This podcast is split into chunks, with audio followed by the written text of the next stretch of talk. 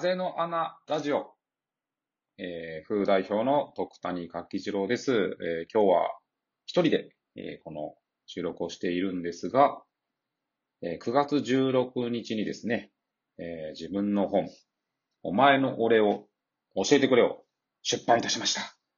えー皆さんありがとうございます。えー今ね、ちょっと出版して2、3週間経ってるぐらいなんですけども、えー9月16日はですね、東京に行って、えー朝から下北沢のボーナストラック、その後、えー青山ブックセンター、そして夜は、えー東日本橋の、えー友達がやってるホステル、シタンで、まあ、自分の40歳の誕生日を兼ねた出版イベントをやらせていただきました。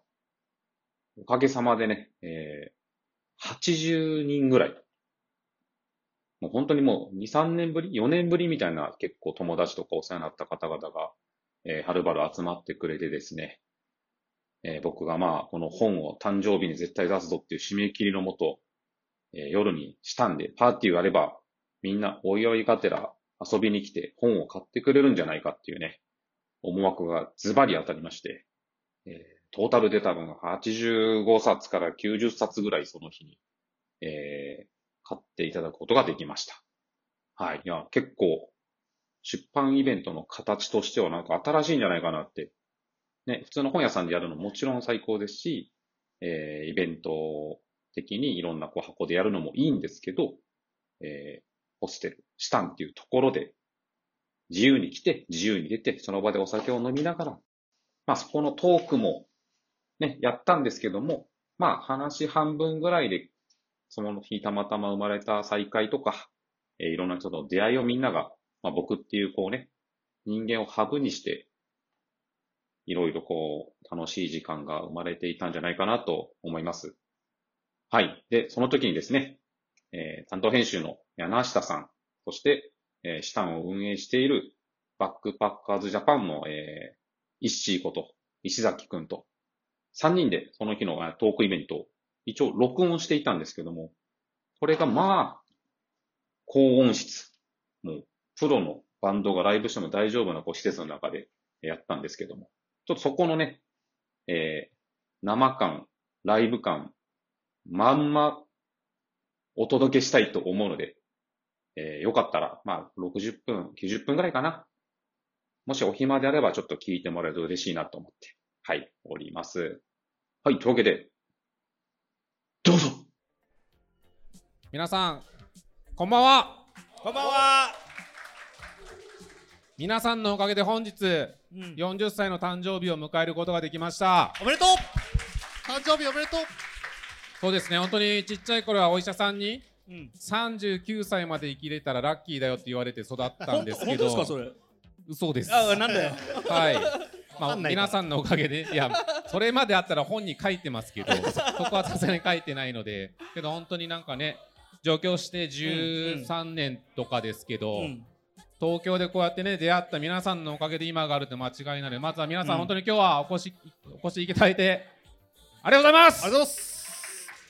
ありがとう何回も言う。ありがとうっていう中でまあ今日ねそのお前の俺を教えてくれ本日出版しました、うん。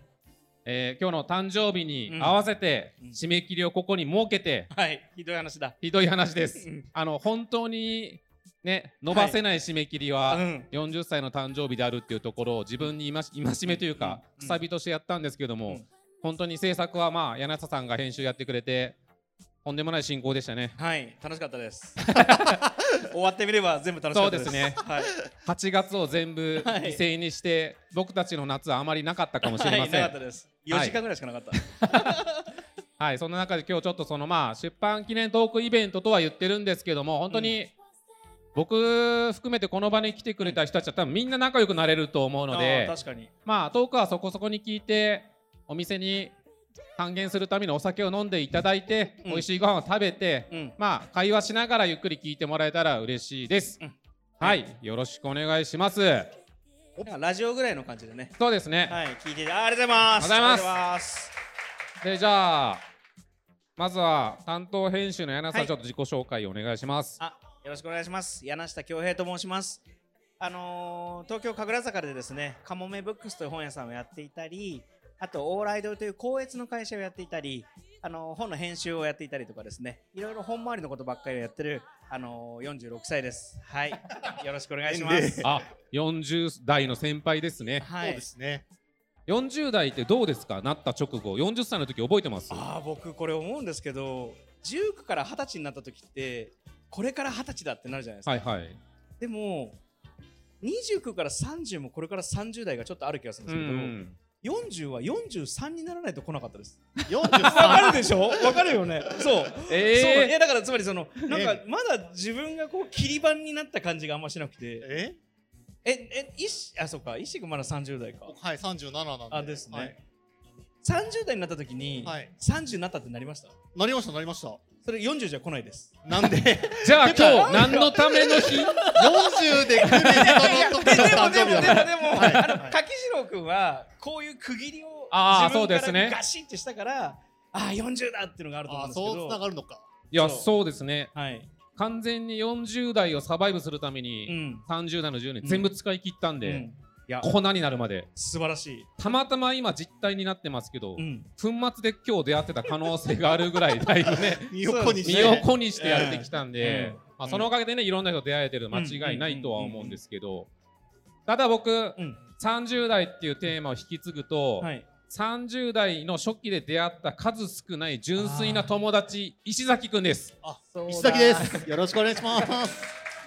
いい話ちょっとね、その辺の話、あの、寄稿させていただいた、うん。今回、あの、皆さん手に持ってるお前の俺を教えてくれに書かせていただいたんですけれど、はい。最後のオレンジの方のページのですねあの真ん中ぐらいに石井君の文章が載ってるので。はい。はいぜひ読んでください。うん、まさにその話を書いて、あ、まあ、自己紹介すると、このお店、シタンっていう、えーお店をやってる、バックパッカーズジャパンという会社の、まあ、えっ、と、経営陣の一人なんですけれど、柿城さんとは、あの、まあ、街で会って、そのまま友達になって、ずっとなんか一緒に仕事の話もたまには相談しながらも、ほぼ一緒に遊んでるみたいな感じで、もう7、8年とかそうですね。はい、仲良くさせていただいてて、今回こういうふうに場所使ってもらえてめっちゃ嬉しいです。うん、うんいやいやありがとうございますうん。本当に、ここじゃなきゃできなかった、うそうですね、ん、なんかすでにめっちゃ友達のでかい友達の家みたいな感じのいいいいムードそうになってますですね。うん。いや空気感最高ですねでねまあ僕からしたらまあイッシーっていうものを皆さんに教えると、僕が32歳の時に箕輪に引っ越して、はい。ここから先の奥浅草の方の箕輪に引っ越してたまたま出会った友達なんですけど、うん。その時僕地元コロっていうメディアの編集長始めたばっかりでああそっかそっか。でイッシーがそのゲストハウスをやってるっていうのでじゃあ今度島根に行くっていうのを喋ったらじゃあうん。島根だったらルコっていうゲストハウスがあって、山口にね。そう。はい。あるよって山口えっ、と萩か、はいはい。そうだ萩間違えました、うん。まあでも山陰方面。山陰全部記憶がごちゃごちゃになっちゃってるごちゃごちゃになってる。いやそういうのは土地ごとのはい。ゲストハウスのオーナーさんを紹介してもらって、そこに泊まりに行ってそ,、うん。の町の情報を聞いて、彼らと友達になっていって次の町の面白い人を紹介してもらって地元コロって生まれていったので、イッシーと出会っていなければ今の地元コロにはなってない。え？これはもううん。マジでずっと思っていて、うんそうもっとこのローカルとか、うんまあ、こういうシタンであったりとかっていう、今日出会ってる人たちは多分出会えてないので、ううん。んイッシーが本当に僕の30代においてとんでもなく重要な人物であるってことは皆さんに教えます。教えます。柿次郎さんの俺を教えてくれてるそれちょっとやっちゃいましたけど。今日一瞬打ち合わせあったんですけど褒め合い禁止っていうルそうそうールだけですそうだ。そうそう褒め合いよくない。よくない。褒め合いなしベタベタしねえぞドライに行くぞ。そうですね。はい。はい、というような関係でお送りする、まあ、小1時間ぐらいですね。そう。ですね、うん。あんまり長いとね飲めないし。はい。はい。じゃあちょっと流れで僕が今司会するような感じになってるんで、展開しますけど、回しの柿次郎。やー回しますよ。うん。えっとそもそも僕この本を作る前に、うん。4年前に柳下さんがはいはい、はい、八郎くん本作ろうよって言ってくれたっていうのがすごい大きなきっかけで、その時のテーマが「拾い癖」っていう僕がまあ編集者になるためのその収集癖みたいなものがすごく面白いんじゃないっていうので実際に3万文字4万文字ぐらい書いていてえーうん結構もう書いたんですねその時すでに。でそれちょっとまあいろいろあって止まったんですけどその時の原稿今回の本に全部入れてます。うん。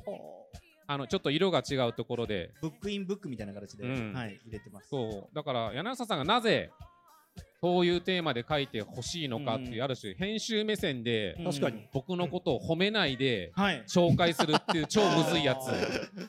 いやーあのー僕編集とか報道の一番強いモチベーションってねえ知ってるだと思ってるんですよ。はいはい。つまりあのおも、まあ、例えばでけえジョッキがあると。はい。うん。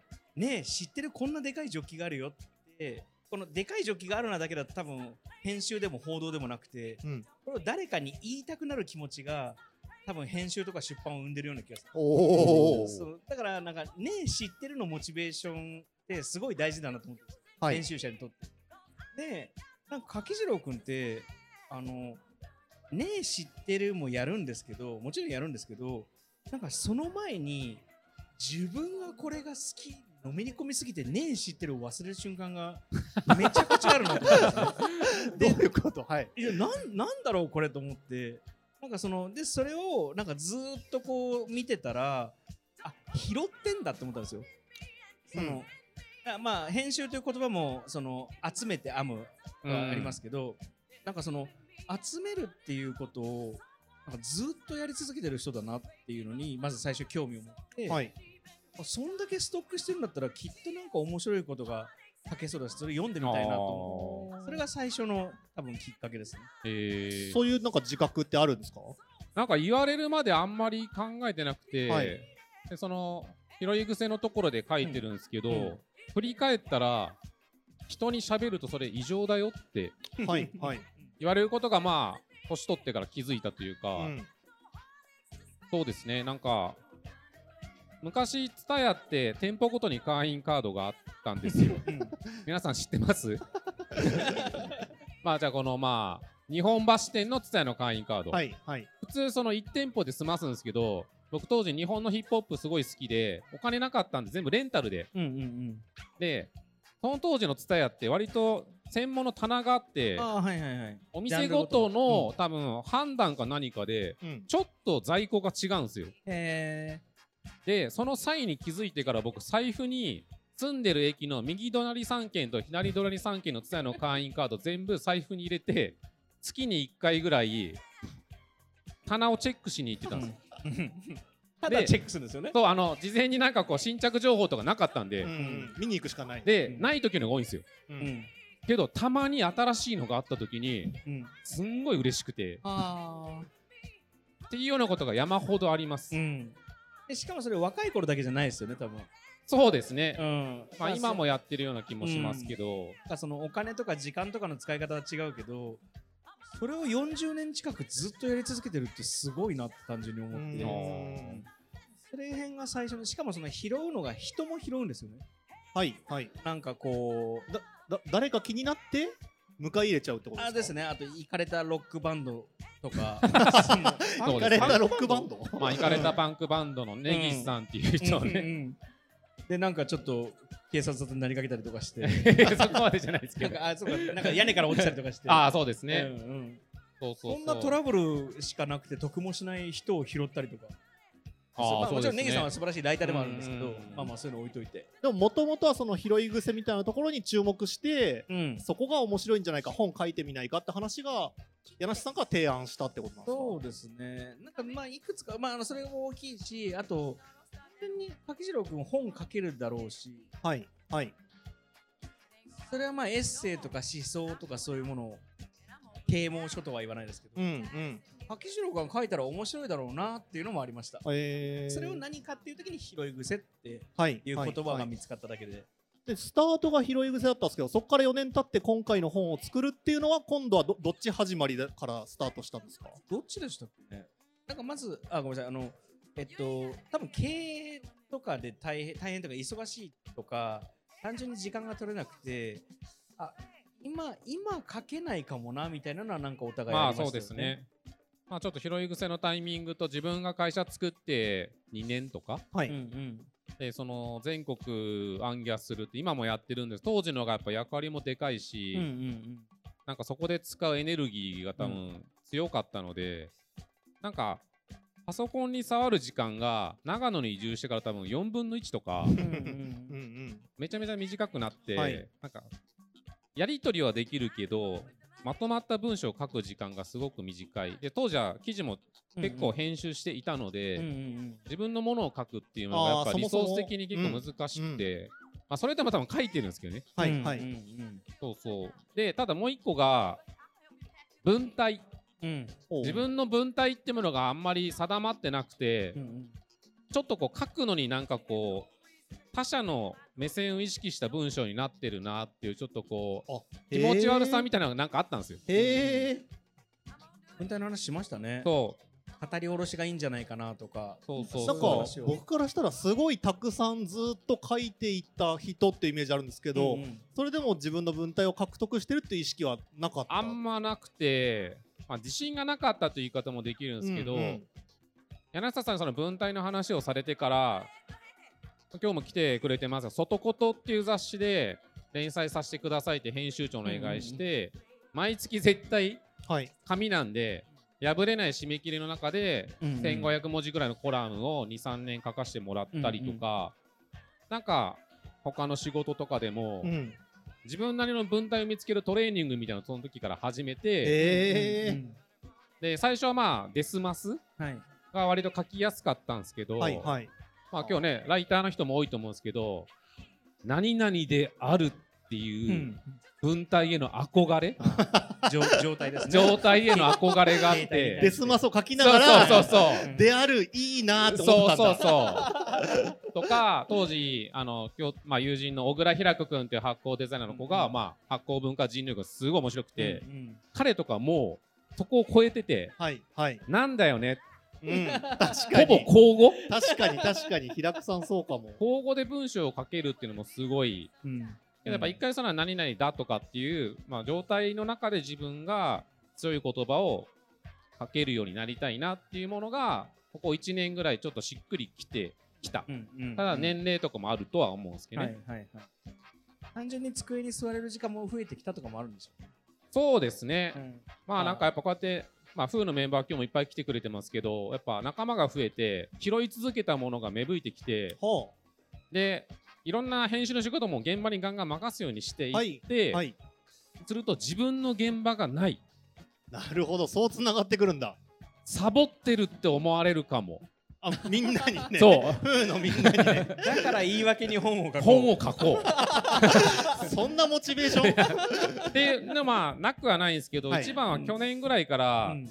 その高校生の前で喋るとか、はいはい。うん。なんか自分の過去の人生っていうものを若い子にかつ今の自分の価値観思想をうん遠慮なくぶつけてみたんですよ。うんうんそれトヨタのなんかお仕事でプロジェクト全開ってものがあってうんうん僕が今考えてぶつけたら結構普通に反応してくれては遠慮しなくてよかったなっていうのあ。とはこういうこと言う大人って身近にいないんだなと思ってあ。うんあ、なるほだから一つは彼らを読者に想定してど。はい。自分の過去の人生で気づいたことがやってきたことをうん届けたいなってうん。うん。40を間近にして、うんはい。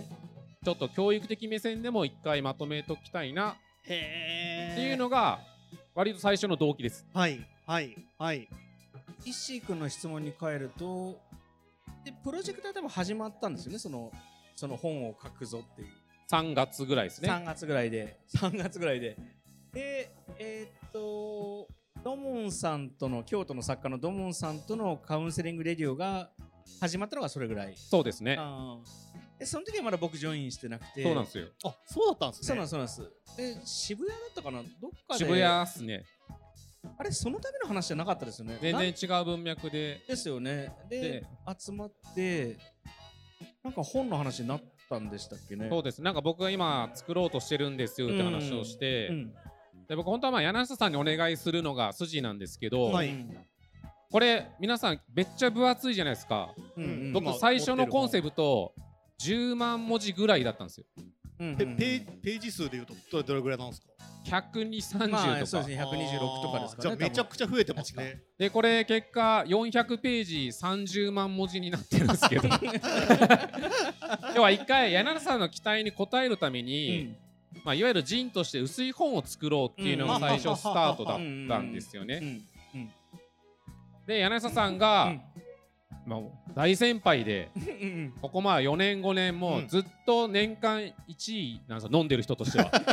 飲んでる人ランキングが1位。飲んでる人ランキングも常にトップなんですけど、皆さんも改めてはい。僕にうん。編集やらせてもらっていいですか？って頼まれて、あうん。柳下さんの方からそう。はい。えーあそういうスタート。これはもうやるしかないじゃないですか。そうですよね。なんか嫌な予感がしたんですよね。嫌な予感。その柿次郎くんがはい。単調で初めて出す本。なんかままず僕が先に読みたいっていうのもあったし、はいはい。なんかこう中途半端で出したくないなっていうふううん。にずっと思っうて、ん。忙しいというかはい。あのいろいろと拾いまくってるから一つのことを拾い続けるってことがそもそもそういうふうに向いてないうん。時に、えこれ絶対僕がやりたいと思って、はい。その時お願いしたっていうそもそも書いてもらいたかった人でもあるしはい。ちょっとそこを並走することでしっかりした本を作ってあげたいみたいな感じそうですね。まああげたいとは思う。あまあそうですね、語弊はありますけど、うん。その作りたいという、はい、読みたいという、はい、はい。そう柳下さん側も作りたい、読みたいよっていう。はい。そう。で結果論で言うと柳さんがいなかったらこの本はできてません。だって3月にやろうって言ってから、はい。うん。1万文字書いたの3ヶ月後とかですかね。つまり6月ってこと6ですね。月ぐらいにようやく1万字書いて7月に2、うん。3 3万字ぐらいになって、そうですね。そうですね。で8月に23万文字増えてる。そうですね、はい、編集の魔法がなんかかかっていやますよ。なんかちょっとあの宮脇さんとかがいる前であんまり編集の話するの 怖くていやいや大丈夫ですよ。大先輩の前でそんなこと恥ずかしいんですけど、はい。まああのそうですね。編集の魔法とか締め切りの魔法とかデザインの魔法が、まあ、いろんな人の魔法がね。はい。出来上がりましたね。はい。だから多分僕魔法って何かって今ちょっと考えたんですけど、はいはいはい。この人に答えたいっていうものをお互いに差し出すことなんじゃないかなと思っておだから8月ぐらいーに、うん。あの8月9月9月16日発売、はい。うん8月30日ぐらいに入稿なんですよ。はい。うん。印刷所に渡す。はい。なのに8月頭の時点でデザイナーがいなかったんです。よいやーこデれはねザイナーさんもスケジュールあるから。僕の恥ですよ。いやいやいや柳さんこれすると嫌な顔で僕はめっちゃ面白いしはい。誉れなんですよ。あ誉れ。いなくてもできるいや違う違う。もうあのそこまでに原稿が何もないからあのそのデザイナーさんに頼まないんですよ。そういうことか。そのそういうことか。デザイナーさんにここういう原稿だからこういうデザインお願いしますってあれば、はい。もう23か月4か月前には頼みたいんですけどそもそも何になるか分かんないまから。だそこまでもいけなかったんですね。そう設計図がないんですよね。そうなんですよ。さすがにデザイナーさんにちょっと何もないのに頼めないからまあ、最悪自分で組版するかぐらいのつもりで。それはねそうですよだって1か月で家建てろみたいなもんですから。はい。そんな大工さん怒っちゃうみたいなそうです状態ねなんで、でもまあね、そうあの山口健吾さんっていう、はい。あのこの場で風の日向くうん。んと仲いい、うん。お仕事何回したことある、うん。彼がやりますと言ってくれて、はい。そっから1ヶ月間、うん、ページ数が決まっていない。最初なんか80ページぐらいの本だと思って受けたら1ヶ月で400ページに増えてる。あのでも僕は最初に言語さんにあのこれおそらくその352ページ以上にはなります。ああ言ってたんですよでねあのデザインパターンは、はい。まあ目次とか付き物あの奥付けとか付き物以外でも本文だけで34パターンもあると思いますってのは伝えてました。なるほど、だってそのね20万文字とかになる可能性があるのでずーっと同じ組版だとやっぱ 読むのしんどいじゃないですか、はいはだからそのデザインパターンをいくつか作って、うん。読み読みやすくするためにはこれぐらいの稼働がありますっていうのはその割と最初の段階で伝えては、はいいましたね。すごいだからまあライブ感のあるっていうか無理なスケジュールの中で持ち寄って持ち寄ってなんとか作った本ってことですよね。そうです、みんなの頑張りが魔法です 僕が言うと怒られますけど そんなにいい話じゃないですよ。そう僕がただ書いてなかっただけなんで、はい、でもこの人の期待に応えたいの持ち寄りだ。あだからその8月ぐらいからマジでみんなめっちゃやってくれてるはいはい。そうです。答えなきゃそうです。それはもう締め切りの魔法です。ね怒られるってちゃんと思い始めて、はいうんそうであとやっぱそういうことしたくないってのもあるし、うんうんなんか7月ぐらいからちょっとね時間が取れ始めたっていうのもあったんですけど、まあなんとか最後もう書きまくってうんうん40万文字に。はい。40万文字？さ30万。字じゃあよ4多いから間違4えた。4がちょっと多くて。あの、はい。ちょっとん中身のことも聞いていいですか？あはい。はい。おさすが。とか多分気になってる人多いと思うし、うんうん。これからもたくさん聞かれると思うんですけどはい。タイトルの「お前の俺教えてくれ」ってどういう意味なんですか？おおなんか最後の気候の部分は分かりやすいと思うんですけどうんはい。おしえ最後の何ができすか？気候たくさんの方から気候を集めたところはまさに「お前の俺を教えてくれ」でいろんな人の柿次郎さんを書いたうん。ページがあるのでそこはすごいこう本書のタイトルと噛み合わせて分かりやすいと思うんですけど。あのー元ネタというかサンプリングで影響を受けているのは天元突破グレン・ラガンっていうアニメが僕めちゃくちゃ好きで、はいはい。そのカミナっていう主人公のまあ兄貴役の人が動けなくて、何もできないよって言ってるその主人公の弟分に、はい。お前を信じる俺を信じろっっていうワードがめちゃくちゃ好きで、うんうん。っていうお前と俺っていうキーワードと、はい。あと僕ヒップホップにめちゃめちゃ救われて生きてきているのでヒップホップって俺とお前の物語なんですよね基本的には。ほうほそれはまあ社会っていうものの影響は常にあるんですけど、まあその家族のことを歌うとか、はい。友達のことを歌うとかっていうその me と we ううん。があってそれはもちろんいろんな人にあるんですけどヒップホップでまず俺の言葉で喋るんですよ。はい俺はこう思ってるっていう主観をリリックに落として人人の心を揺れ動かすものなのでだからその俺っていうものをすごい大事にしてはい。いる。うん。で、お前っていうものは、じゃあ、SNS っていうものは今、We っていう、まあ、個人っていう単位が、We っていう社会全体を動かそうとする発信がすごく増えているので、それ自体別に悪くはないんですけどう、ん。僕は目の前の人間が動いた時にそれが100、1000、1万ってなって社会が変わると思ってるタイプなので、その俺とお前っていうもののこう関係性は、この時代においてすげえ大事だなってへえ。思ってる。素晴らしい。僕は、はあのこれが一番売れるかなって思ったので 打算、はい。編集者の打算。い、いコピーだなみたいな。そのそうですね。その、なんかこの本じまあ柿次郎君の半世紀はい。これまでの人生を書いてきた半世紀でエッセイでもあるし、うん。まあ思想書でもあるし、はい。まあ歴史書でもあると思うんですけど、まあ近代風俗史でもあると思うんですけど、なんかこの本をどう形容したらどう伝わるかなみたいなことをずっとまあタイトル案をずっと80個ぐらい考えたんですはいけど、はいはい、82個ぐらい考えたんですけど、それ知らなかったです。はい、もう全部捨てました。まあそうなりますよ、ね、1個しか出ないんで、はいはい。なんですけど、なんかまあ一言じゃ言えないなとは思ってて、はい。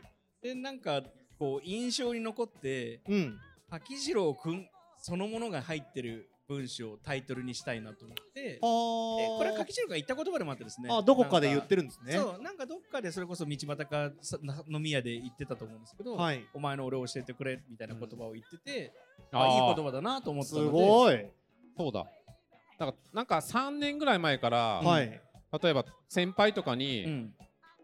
僕ってなんすかってうんえ？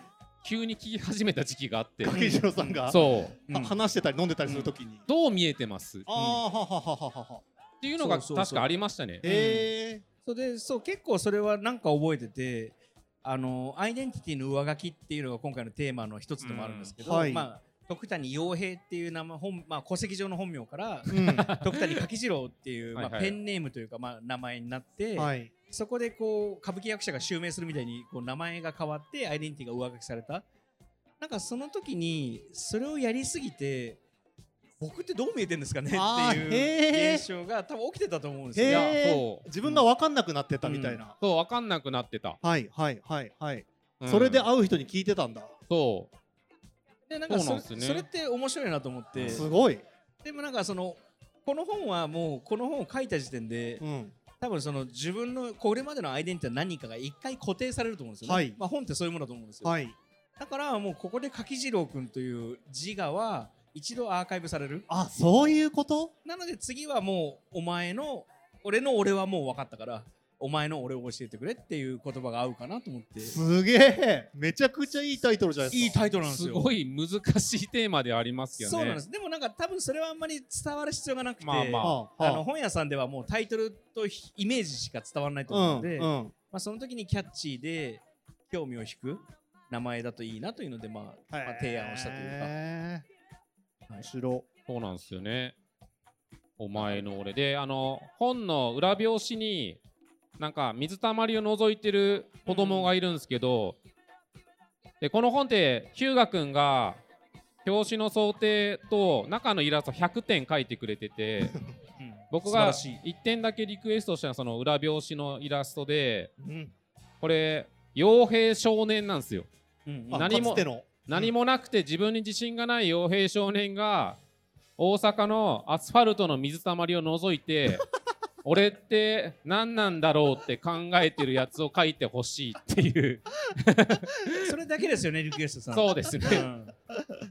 だからそれは当時自分が何もなかったっうんていうものを裏表紙に置きたいなと思って。へで表の表紙のゴリラ。ゴリラは経営者の姿です。うんうん。で右左上かな。ミツバチがあるんですけどミツバチは編集者として例えば長野から東京に長野の価値観を届けるっていうまあ受粉させるうん A 地点から B 地点に届けるっていう編集者の役割で下のカニが僕の人生の生き様であるうんうん。とにかく横歩きで遠回りしてうんうん。その現場地元に落ちてるものを拾い集めたいっていう、うんうん。まあ個人の作家性みたいなものでこの話いきなり聞いても何も分かんないと思うのであの329ページ読んでいただくとそこにあのこのエピソードがちゃんと書いペてある。ージ数覚えてる。はい、のとあのこれ多分どうせ出るだろうと思って、まあ、頭から読んでいくとそれがすごい入ってくるうのでぜひはい。でもじゃあむずっと昔から最近の話じゃなくて子供時代から通底してるテーマでもあるわけですねこのタイトルにつながる部分って。結果なんかだから自分に何もないっていう自覚があったからうん。集める拾い癖が発動していそっかたそっか。うん。なこれは時代性もありますからね。そうですね。いやそうそう。今の高校生とか昔の高校生とかで同じことできるかといったらねそうですね。する必要もないし。うん。ただなんかそこの是非とかなんかどうでもよくて。うんうん。なんかまあ今若い子がレコードにはまるとかはい。うん手間のかかることって多分人間めっちゃ大事で。うんうん。自分が夢中になってうん。誰の目も気にしないですごい時間を使ったインプットっていうものが多分大人になった時の武器にもなるのでうんうんねまあ今音楽もサブスクで聴けるし、うん。映画も全部き見れちゃうけれどもそこで何かを拾い集めるっていうものがこの時代においても絶対に起こり得る。うん。うんうん。なんかねそういったものがみんな見つかればいいなとも思うし。そうですね。いやー高校生に届けたいですね高校生大学生？そうですね。もちろんなんか20代30代の人でも、うんうんまあ、単純に変なこと書いてる本なんで面白いと思うんですけど、うん、でもその若者に届けていくっていうのも結構大きいテーマなんですねじゃあ。そうですね、うんうん。うん、なんか今日出してうん。5年後にうん。今15歳の子が20歳になって会った時に「いやうん。あの時あの本読んでこんなこと気づいたんですよ」みたいなものがう。うん。起きたら嬉しいなとか。うんうん。もまあありますけど、うんうんまあとにかく一回自分の中にあるものを一冊の本に全部まとめてうんううん。ん放り投げる。う んゴリラのうんちのそうように。そうそうそう。うん。そう。ゴリラのうんちがうね、んうん。言ってましたもんね。あれへーやっぱり言っちゃいけなかったこういうこと。大丈夫ですよいや大丈夫大丈夫ですね。はいはい。いやでもいい話。ここで区切れたっていうことなんですねじゃあ。そうそうそう、うん。だから40歳でちゃんと自分で当点というか一個点を打って、うん。40代をどう走るかっていうものが、この本がすごいエネルギーというかガソリンになるじゃないかなとは思ってますけどね、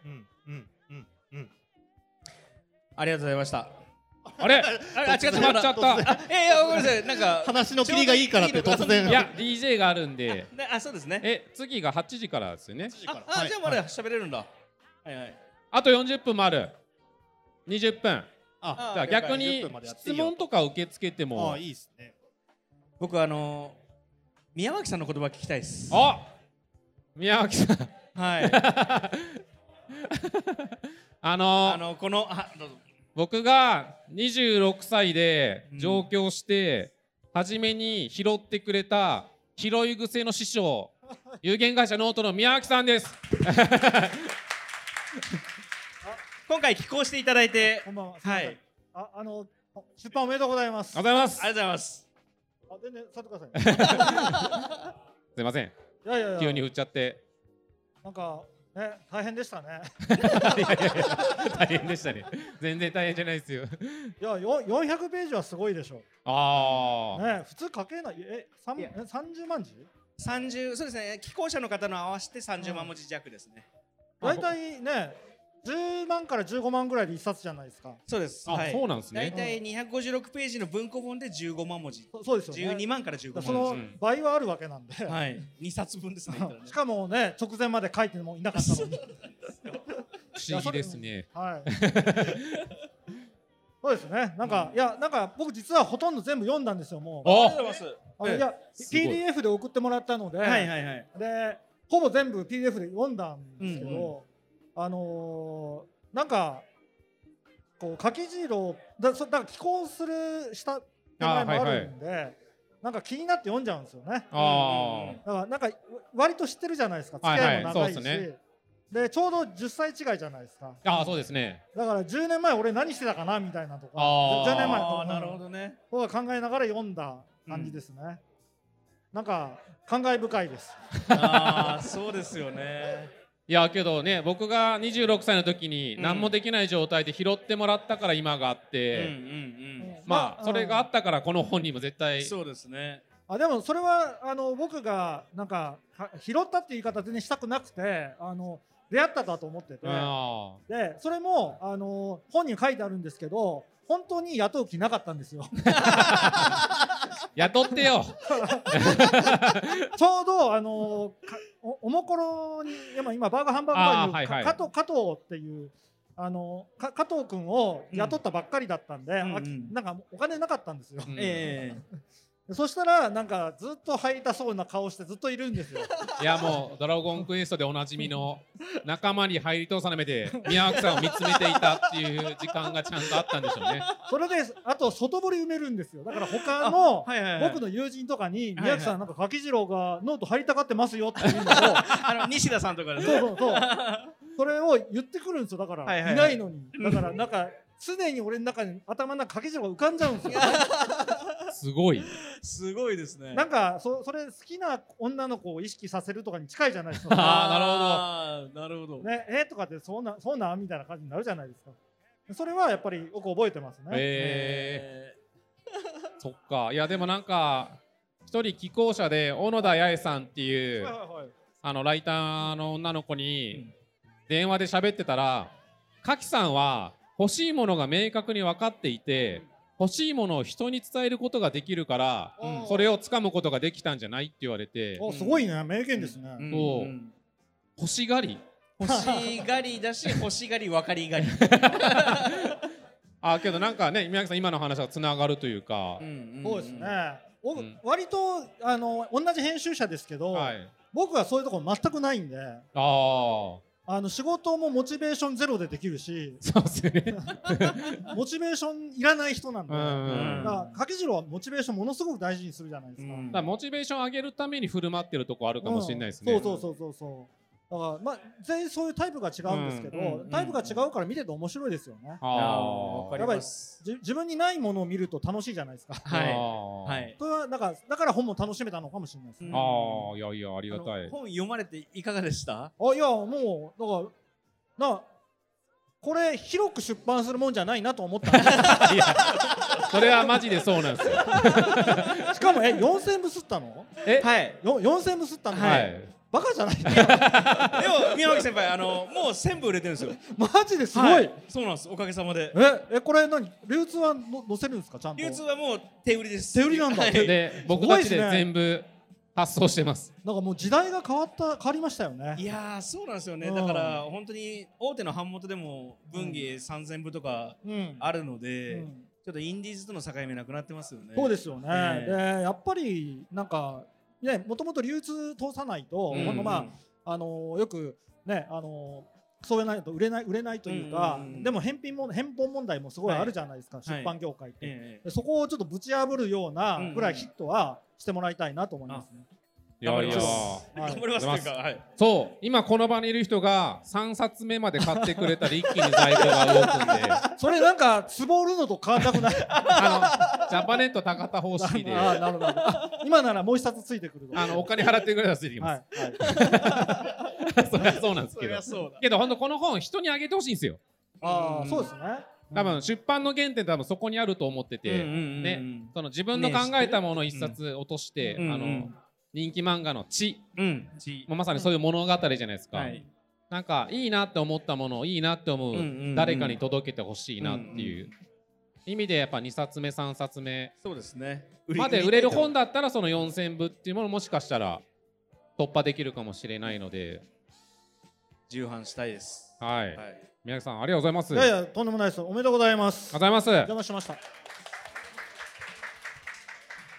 ね、もしちょっと拾われたいなっていう若手のライターの方々は宮城さんにちょっと乾杯すると。言っちゃっていいんで すか？そんなの5人も入ってる。5人人の外堀も埋めていく。すごい。拾いのポットがもう埋まっている。すごいなやっぱり。まあけどね僕も今会社でえ誰か雇用したりとかさせてもらってますけえど、うん自分の限界値って多分決めれないですね。そうですねそれは多確分先に誰かがいるからお前のために仕事を作ろうとかか、にうんうん。その人がいるからこういうことやってみようかっていうものうんうん。が会社の成長をなんか作る一個のうん要因だったりするのかなとかうんやっぱ今は思いますね。うん。うん。うん。わかります。お。お。なんか噛み締め。はい。いやあのちょっとこれでも本筋じゃないんで手短にいきますね。はい。組織って図示するとまあ三角形じゃないですか、うん。ちょっとまあクラシックなあのトップがいて、はい働くみんながいるっていう三角形。で僕会社の育ち方って2つしかないと思ってて三角形の頂点が上に伸びるか三角形の底辺が下に伸びるかの2個だけなんですよ。会社の面積が大きくなるの。おなるほど。面白い。であのだから中間層が薄くなるっていう問題が絶対出てくるっていうのが多分会社の成長ああなるほど。で。一番難しいと思ってるんですけど今の話は多分底辺が伸びることによって会社が大きくなる、うん。で多分掛けがずっとやってるのは頂点が、まあ、自分がですね、伸びることによって会社が大きくなるの。多分両方やってんだろうなって思って。ああそうですね。はい、なんかボトムアップとトップダウン両方やりたいっていうのんは会社の方針としてめちゃくちゃあって、うん僕よく言うんですけど、うん。ボトムアップトップダウンスピードパワーって。何何何何？頭悪いな。いやけどもし悩んでたら、うん。全部やった方がいいよ。それは、うんボトムアップで自分の店をやることも大事、うんうん。何かを作るも大事だけど、うん。それをトップダウンで影響力持って届ける努力も同時にしないと、あ世に届かない。ーはい。そこに必要なのはスピードパワー。です。左右と。森脇健児でおなじみの。でもだよくぜマイク一本でできますねこれ。確かにうまいことこう。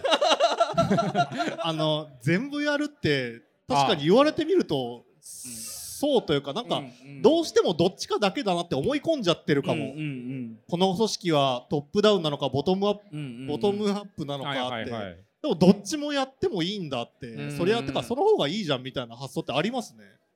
そうです。もちろんねその選択と集中一つにリソースを割いた方が成功しやすいとかあるんですけど、なんか成功って何ってそれ食えんのって感じしません？そうですね。まあ生き 生き延びればいいやって思ってます。そうそう。だってはい。成功って一時のもんじゃないですか、うんうんうん。で僕成功しない方が成功に近づけると思ってるというか本人も書いてましたね。そうですね。ピローズの売れ方。そうそうそう。うん。ピローズが悪いわけじゃないですよ。そうそうそう。ピローズ好きなんで、うん。ピローズ好きです僕も。なんかその成功っていうものを自分が自覚した時点で、うん。もう挑戦がしにくくなったりとか、うんうん他者から見た時にすごくそういうふうに見られたりとかでバイアスもかかるので、確かに。うん、なんかそこは結構意識してますね。そうかもな。なんかそのそれが多分仲間に伝わってるのが一番いいんでしょうね。ああそうですね、うん、それが次に難しくなりそうな気がするな。ああでもこの本はもう一個は風にこれから関わる人への、うんうんああそうかも。僕の頭の中全部なんで、うんうん。読んどいてって確かに確かに。うん。だからあの孫正義がうん「志高く」っていう本をヤフーソフトバンクの社員向けに毎年新入社員に配るじゃないですか、うんうんうん。あれです。あれか。だから今この本読んだ方々はいつでも風に入れます そうなの？そうだっけ？準備と準備としてはね。逆ってあ準備。心心の準備と入りたいとかもおのおのなんで。でみんな来ても困るそうですね。そりゃそそんな大きい会社じゃないんであれなんですけど。まあそれはやっぱね本しかうん。出せないパワーがあるんじゃないかなっていう、そうですね。はい。いやーいやー。よかったな。ちょちょちょっとどうどうでもいい質問してもいいですか？あどうでもいいこと喋ろう。書き切ってうん。燃え尽きってないですか？ああ思いつきてないっす。あの燃えね。燃えてなんかた自分のこと書くのってすごいパワーがいると思ってて、はいはい。なんか出し切っちゃったみたいな感じってなないのかなと思って。いやむしろめっちゃ本作れるなって思ってます。ああ、うん。作り方が分かったというかこういう風になるんだっていうのそうそうそうそう。えなんかその自分がねその才能と持続力あるかどうかわかんないけど、うん。その本うん。にまだ入れてない言いたいことまだまだ山ほどあるので、それはまあアウトプットもできるし、はいはい。あとめちゃくちゃ体の重力が軽くなりました。え？どういうことですか？それはなんか自分が持ってたものをはい。一回パッケージで勝手にもう動いていくものになったのはいで、はいはい自分っていうものをちょっと切り離して見れるようになったというか。ただ僕あの平川克美さんっていう、うんうん。まあ作家さんというか、はい。21世紀の楕円幻想論っていう本すごい好きでこの前仕事でちょっと喋ったんですけど、うんうん。思想って何なんすかって聞いたら、うん。思想は自分を地上につなぎ止めるためのものであると。ほうほうほうほうほでそれは自分のはずなんですけど、ううん本にしたら、うん。その本があるからなるほど。思想のとこ任したわ。浮かべる。っていう感覚がちょっとだけ今あります。はいはい。だから本当にじゃあ区切りみたいにしてそれそれで一回ここで終わってより自由になるための本になってるんだ、うん。けどそれはなんかちゃんとみんなでチームで作ったっていうはい。感覚もあるし、はい。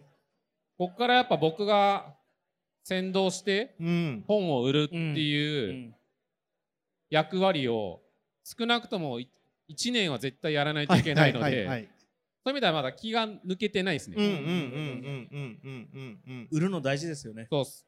うん、やっぱ売るために努力努力をこれから積み上げるのは僕の役目なので、うん、うんうん、素晴らしい。うんまあ軽やかになった分をそこに費やしていきたいなって思っ思ってます。一例じゃなくて。思ってます。皆さんありがとうございます。本当ありにがとうございます。はい。今日は250冊本を持ってきてるので本当にあ目をそらし始めた皆さん。けど今日この場で20冊仕入れてくれたら5かけ半額。そうですね。だから20冊仕入れうて、ん。友達にそうですね。1000円で売ればうん。みんなハッピーっすよね。あとメルカリでまだ売られてないからメルカリ転売できますね。いいっすね。はい。メルカリで20冊のをそのまま出す。結構売れるんじゃないかなと思うんですけどね なんか。わかんないです。はい、安く仕入れて高く販売売るが、歓迎だ。ええ。やってほしいかというとそうでもないですけど、まあ、好きにすればいい、まあまあ。はい。それは自由なんで。はい、じゃあ1時間ちょっと。あもう過ぎてました？いい感じに喋って8時から。僕の大好きな DJ のチリソースのアキトくんそしてもうちょい。あの大丈夫大丈夫あの8時から。まあ一回ねご歓談挟んで、はいはい。気づかない間にちょっと始まってる。DJ も流しながらみんなでちょっとお酒飲んで乾杯して。はい。はい。じゃあ皆さん、今日という日をはい楽しんでください。はい皆さん、ありがとうございました。ありがとうございましありがとうございましたございます。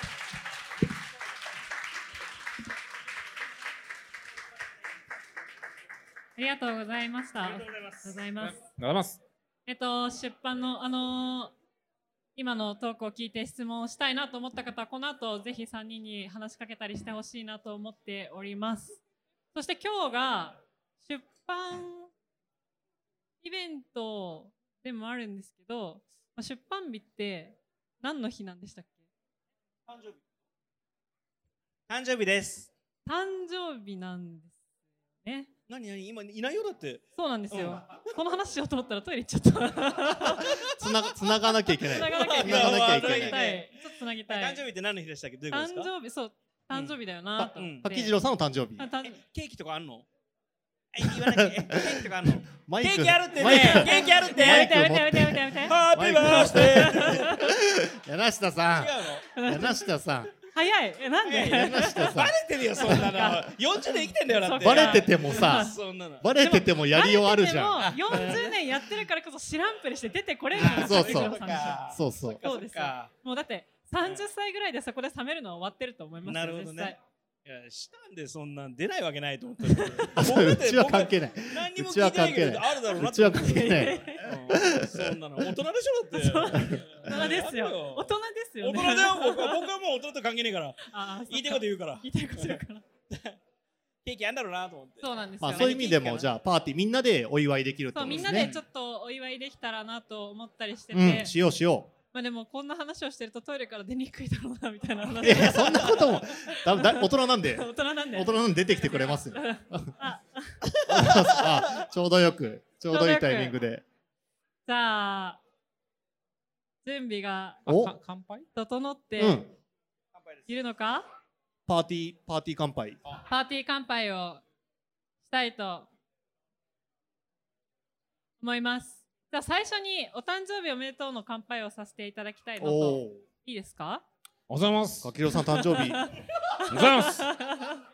甘んあじてざます。すいまるせん。すいません。なんかあざますって言わせたらすいません。いや、けどもう自己肯定感が今爆上がりしてるんで、なんぼでも。なんぼでも。じゃあその1個目をえっ、とでは皆さん片手にグラス、まあ、両手でもいいけどお持ちくださいはい。ではえっ、と掛次郎さん40歳はい。のお誕生日と、えっ、と出版おめでとうございます。乾杯！乾杯！はいめっちゃいい。こういうことね。あら！